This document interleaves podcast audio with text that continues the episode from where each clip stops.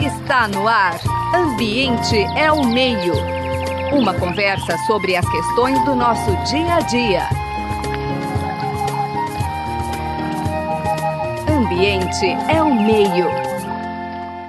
Boa tarde, amigos e ouvintes da Rádio USP. Hoje o programa Ambiente ao Meio, iniciando mais um ano de 2023, agora com as novas entrevistas, as novas prosas ambientais temos o, o enorme prazer de receber a Caína Agostini, que é pesquisadora do Centro de Ciências Agrárias da Universidade Federal de São Carlos e de Dolfská de Araras.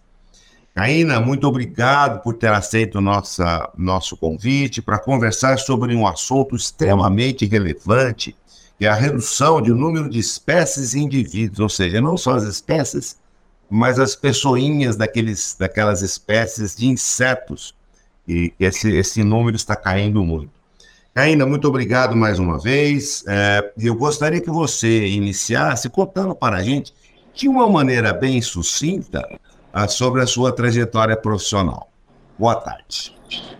Oi, boa tarde, Marcelo. É um prazer estar conversando com vocês, né, nesse início de 2023 uh, sobre um tema tão relevante, né? E ao longo da, da entrevista, talvez eu traga boas notícias para vocês também, né? Então, além dessa prosa gostosa que a gente vai falar do declínio, Ontem a gente teve boas notícias e é sempre bom, né, a gente apresentar as boas notícias também, porque dá esperança, né, a gente ver luz no fim do túnel, tá? Então, a gente estou aqui à disposição para responder todas as perguntas, todas as dúvidas, né? E, e eu acho que é um tema né, extremamente relevante aí, né, para os próximos anos, principalmente nas decisões que a gente teve na COP15, né, em Montreal, em dezembro do ano passado, da biodiversidade, a COP de biodiversidade. Eu acho que é extremamente relevante a gente ter essa, essa conversa hoje, tá? Muito bem, então conte para nós um pouquinho sobre a sua enorme trajetória. Você é bióloga. Isso. É, eu sou bióloga de formação, né, licenciada e bacharel em ciências biológicas pela Universidade Estadual de Campinas. Fiz mestrado e doutorado em biologia vegetal também pela Universidade Estadual de Campinas e atualmente sou professora na Universidade Federal de São Carlos. Tá? Trabalho com biologia da polinização, principalmente em cultivos, né, na área mais de agricultura e em áreas urbanas também. Excelente. Taina, eh, como é que surgiu essa essa motivação, né, essa expectativa de fazer um trabalho sobre um assunto tão relevante que é a estabilidade, o decréscimo ou aumento do número de indivíduos e espécies de insetos, especificamente no Brasil?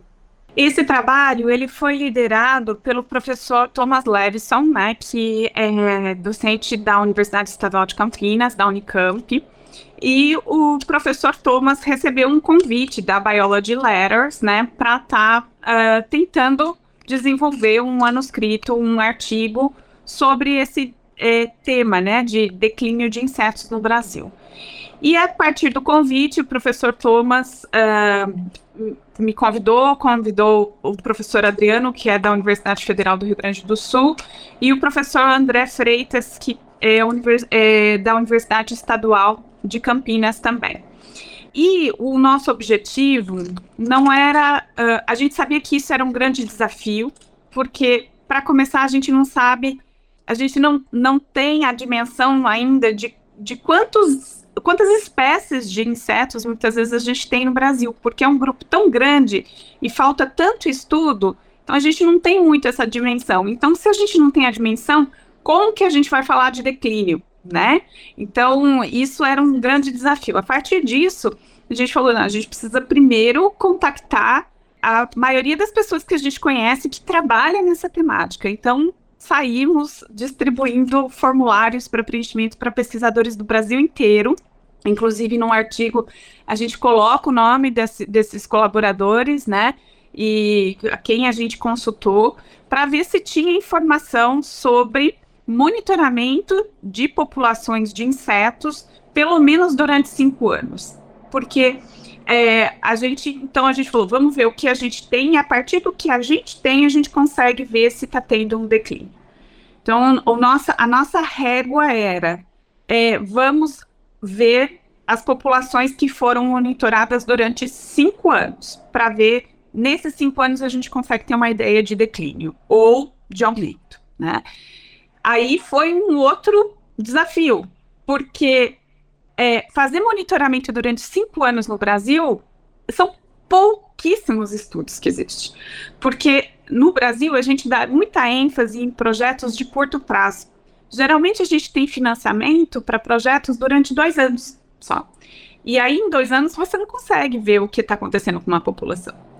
Então, uh, isso foi um grande desafio para a gente, achar estudos ou coletas de monitoramento durante cinco anos. Né?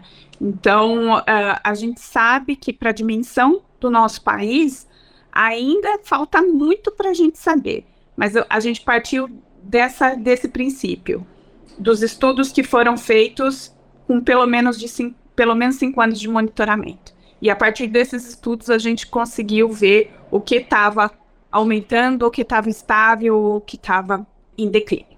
O Caína, na verdade, era um, uma grande rede. Vocês tiveram que criar primeiro essa rede para depois Sim. desenvolver o trabalho. Bom, antes da gente comentar sobre ah, isso. E só um, um detalhe aqui: o, o, professor Thomas ele teve o cuidado de escolher assim, pessoas para trabalhar nesse, nesse, nesse manuscrito, nesse artigo, que é, tinham contato com outras pessoas que eram de determinadas uh, de determinados grupos de insetos, né? Por exemplo, eu fiquei mais responsável por fazer contato com as pessoas que trabalhavam com abelhas. Professor André, que é especialista em lepidópteras, né, borboletas e mariposas, contactou o pessoal desses grupos. E o, o, professor Adriano, que é especialista em insetos aquáticos, também cuidou desse grupo, né? O professor Thomas foi mais abrangente, cuidou da parte de besouros, de formigas, né? Para que a gente conseguisse abranger o maior número de grupos possíveis de insetos.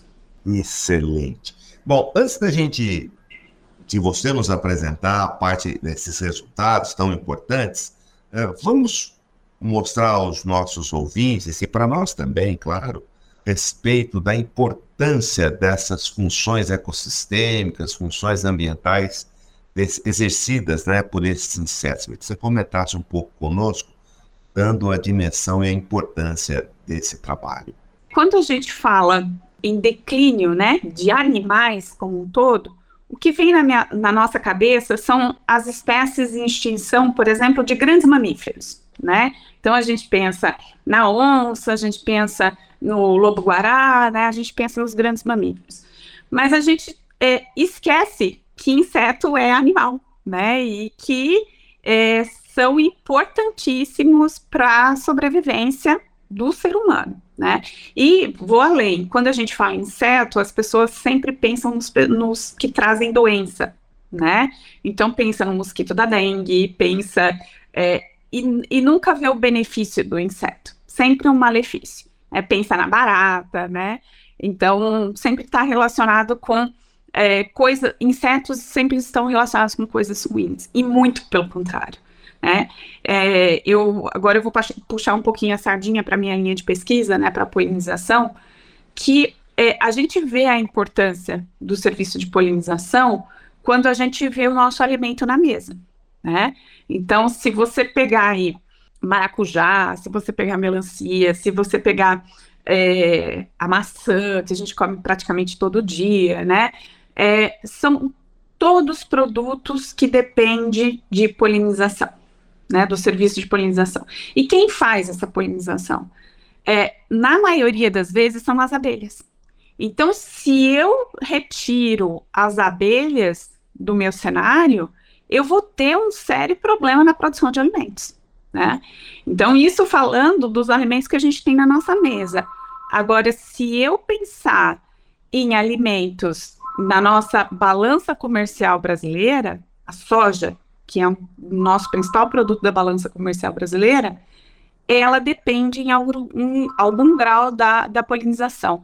A gente acabou de publicar um artigo que se a gente pegar a produção, a, a, o cultivo de soja, né, do Equador para baixo, a gente vê que as plantações que estão mais próximas do Equador dependem mais dos insetos para polinização do que as que estão mais distantes. Então, se a gente pegar aqui a produção brasileira, tem uma dependência muito grande da polinização. Ah, mas a soja é autopolinizada? Ela pode ser. Mas se eu tenho o polinizador atuando, eu consigo até 30% a mais no rendimento da soja. Então, você pega aí um, um cultivo que tem 30% a mais, isso é dinheiro que está trazendo para o produtor também, né? Então, uh, esse é um dos aspectos da importância aí dos insetos. Outro, por exemplo, é você, por, uh, se, se, eu quiser tirar um pouco, né, os agrotóxicos das, dos cultivos, eu posso estar tá fazendo é, o controle é, natural de pragas, né? E esse controle natural de pragas geralmente é feito por outros insetos, né? Então, é, é um, são muitos benefícios, né, que a gente, os, os insetos também são indicadores de qualidade, muitas vezes de água, né, então a gente tem muitos benefícios, né, em, em contrapartida, né, as pessoas só veem os malefícios dos insetos. Então a gente precisa começar a mudar um pouquinho, né, essa chavinha e ver a importância desses organismos no, no bem-estar do ser humano. Né? Por isso que é um serviço ecossistêmico, porque traz bem-estar para o ser humano. Sem dúvida, você destaca importantes é, benefícios dos, dos insetos, né? E, e, e, é claro que a gente procura fazer a visão mais antropocêntrica, benefício do ser humano. Multiplica por muitas vezes, né, Caína, esses benefícios do ponto de vista de biodiversidade, não sei, são são funções não monetizáveis, portanto, aí, é, aí nós teríamos que ter muitos programas para a Caína nos explicar um pouco mais sobre os benefícios da, do ecossistema como um todo. É, inclusive, eu não entrei né, nesse detalhe, sim, sim. só dando um, por cima, assim, o serviço ecossistêmico ele é classificado em três categorias, né? O de provisão, que é esse que eu acabei de falar para vocês quando traz a monetização, né? A de regulação, que está mais relacionado com a, os aspectos da biodiversidade, de conservação dessa biodiversidade. E o cultural, né? Então, muitos insetos, hoje em dia, principalmente as abelhas, eles estão, muitas pessoas estão querendo desenvolver suas próprias colmeias dentro de casa, né? Então está trazendo um pouco, tá, estão interessadas em fazer registro das, dessas espécies na natureza. Então isso também é um serviço cultural que está trazendo para a população. Né? Não, eu apenas quis destacar a importância desse segmento explorado por você, mas há outros. Bom, mas Sim. Aí nós não teríamos fim, né, Caí? Mas... Aí, Bom, é... aí a gente fica conversando eternamente. É, coisa boa te ouvir, um prazer muito grande. Caína, agora vamos então debruçar um pouco sobre os resultados, os principais resultados alcançados por esse trabalho. E você, claro, fica livre para iniciar, portanto. Tá, então só dando uma, uma, uma geral, né, no que a gente utilizou.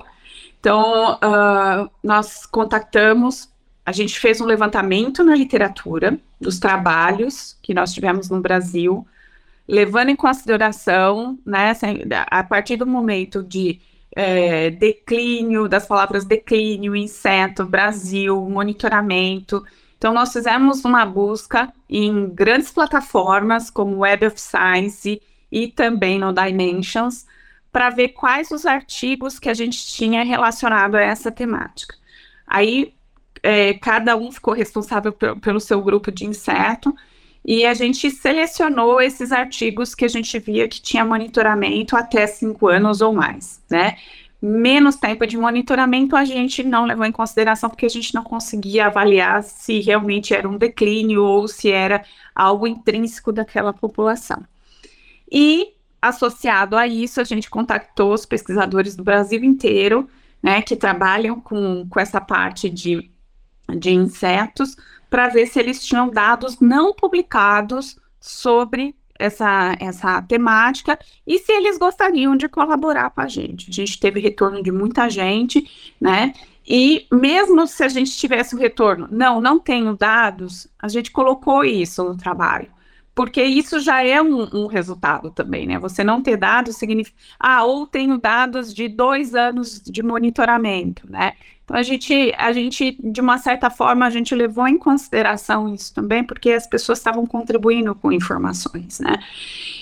Bom, e a partir desses dados coletados tanto da literatura quanto através do, dos, das informações dos pesquisadores, a gente conseguiu é, ver um, um, panorama, né, que a gente tem bem mais dados, por exemplo, na região aqui sudeste, né, é, por conta talvez de um esforço amostral maior dos pesquisadores, falta muito dado na região norte do Brasil, principalmente região amazônica, né, que a gente precisa de muito trabalho lá.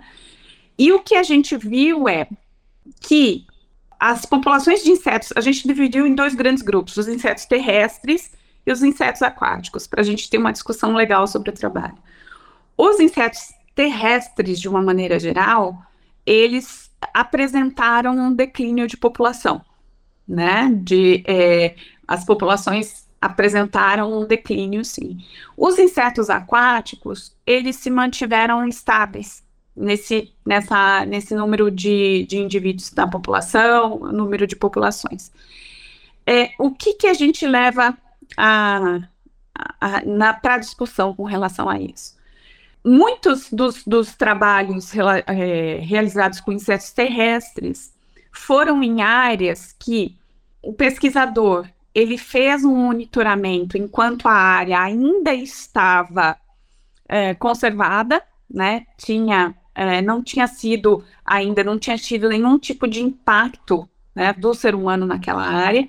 E depois ele fez um monitoramento também, ele continuou fazendo o monitoramento depois que teve algum tipo de impacto antrópico ali. Então a gente conseguiu ter esses dois cenários, né? No mesmo local, em diferentes é, tempos, é, a gente conseguiu ver que houve um declínio porque houve uma ação antrópica. A outra coisa foi que os insetos aquáticos, provavelmente, quando começaram a dar uma atenção para o monitoramento, o ambiente já tinha sido impactado.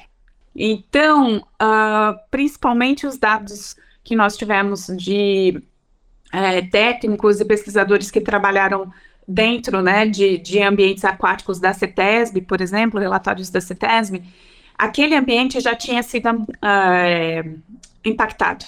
Então, o, o, a quantidade de, de, de espécies, o número de indivíduos, né, ele não sofreu alteração porque aquele ambiente já estava impactado. Né? Então, essa foi a principal discussão que a gente teve no, no nosso é, manuscrito.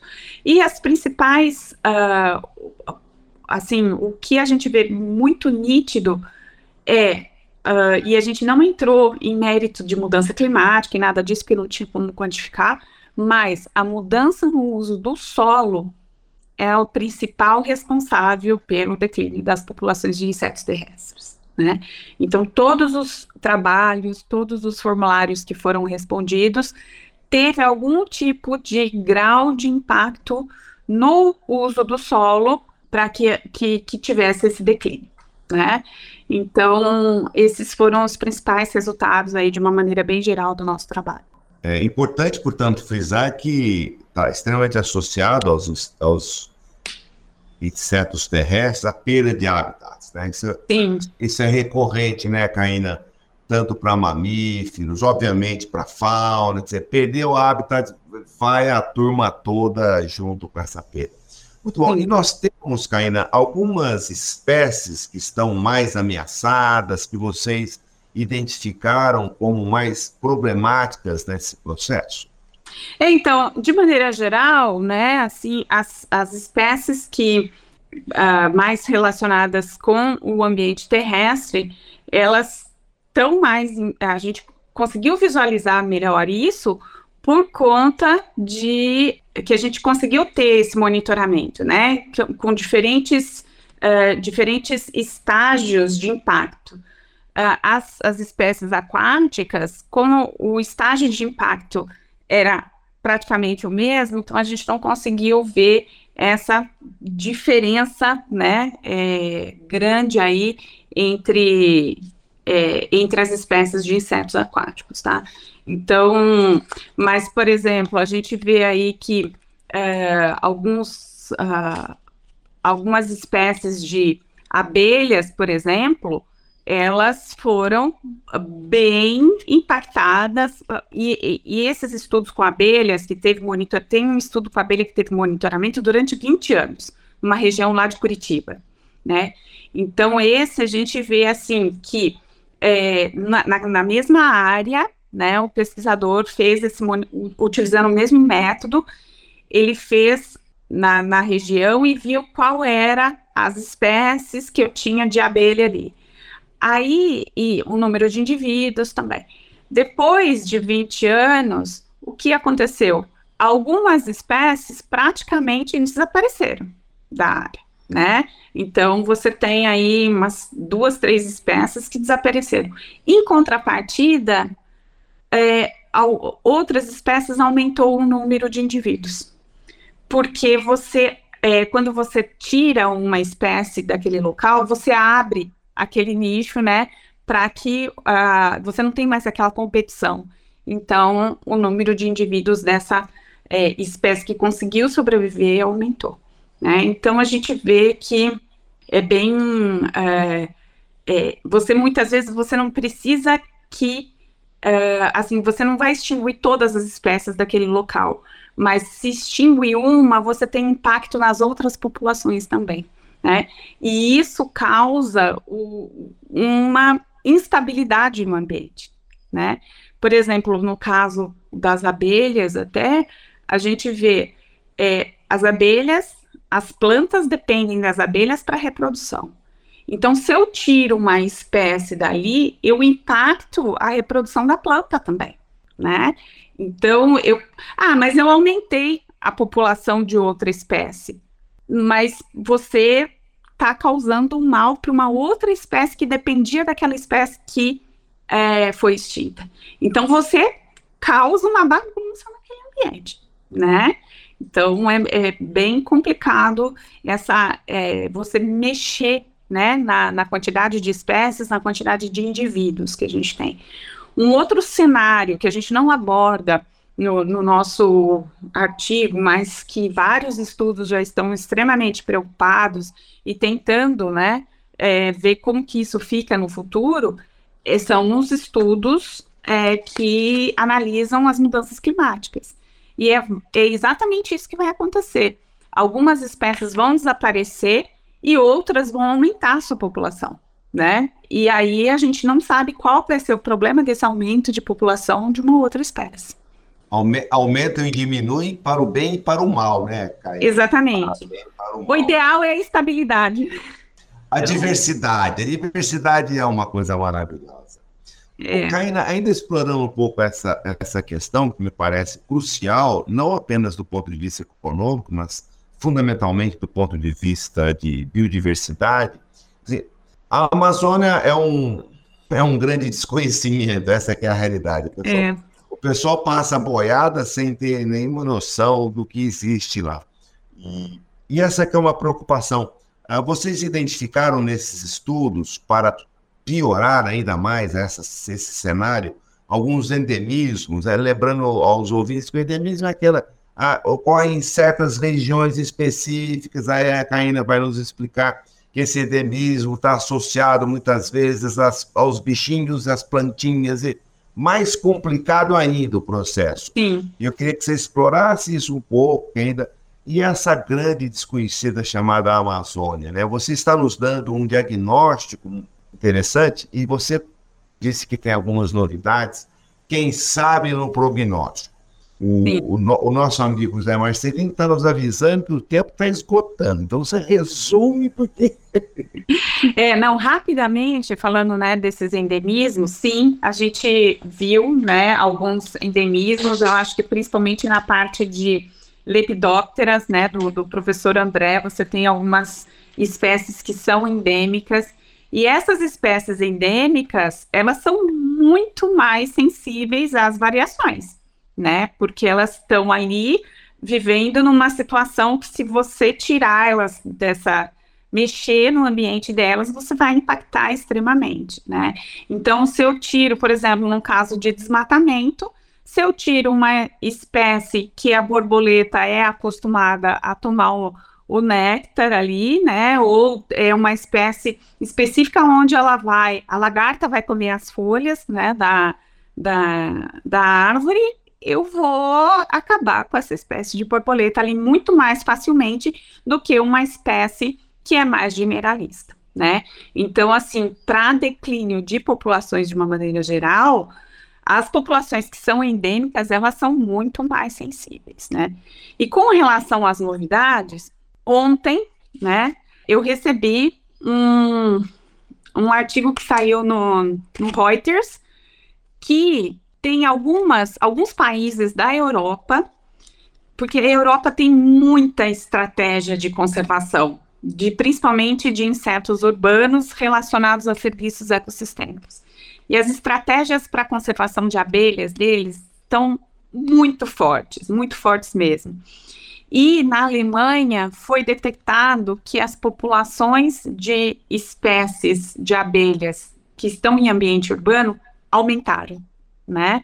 Então fizeram o monitoramento antes das estratégias e agora depois das estratégias e o resultado foi extremamente positivo. Então, por isso, da novidade, né? Da, porque a gente, uh, os estudos agora de monitoramento, eles estão trazendo esses resultados. O quanto essas estratégias de conservação realmente estão auxiliando, né?